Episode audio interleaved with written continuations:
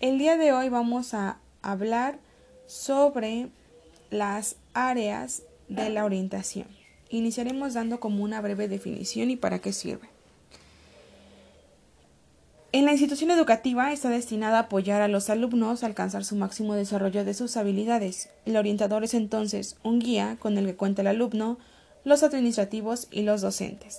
Ser orientador es una labor empática y de constante adaptación a las nuevas problemáticas que se presentan en el alumno actualmente.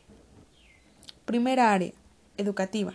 El docente o orientador en una institución educativa será el guía de los educandos, buscando siempre destacar sus habilidades y desarrollar nuevas para la correcta integración del alumno en la vida educativa.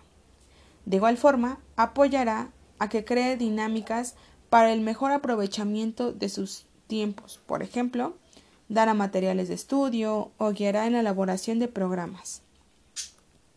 En la mayoría de los casos, el docente que cumple con esta función, ya que es el primer contacto con los alumnos y el que detecta las áreas de mejora de los mismos.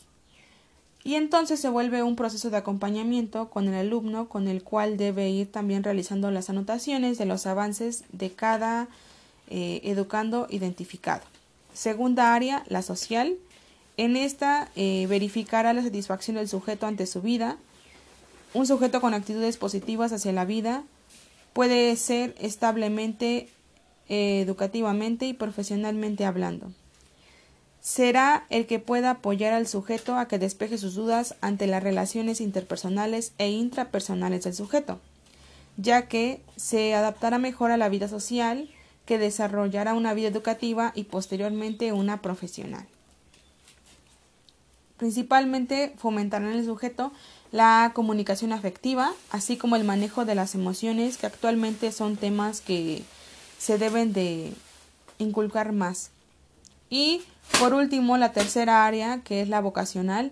En estos últimos tiempos de vida de vital importancia, eh, los profesionistas deben estar a gusto con sus actividades laborales para que permitan la permanencia en los puestos de trabajo y no haya como vacantes de un gusto por obligación.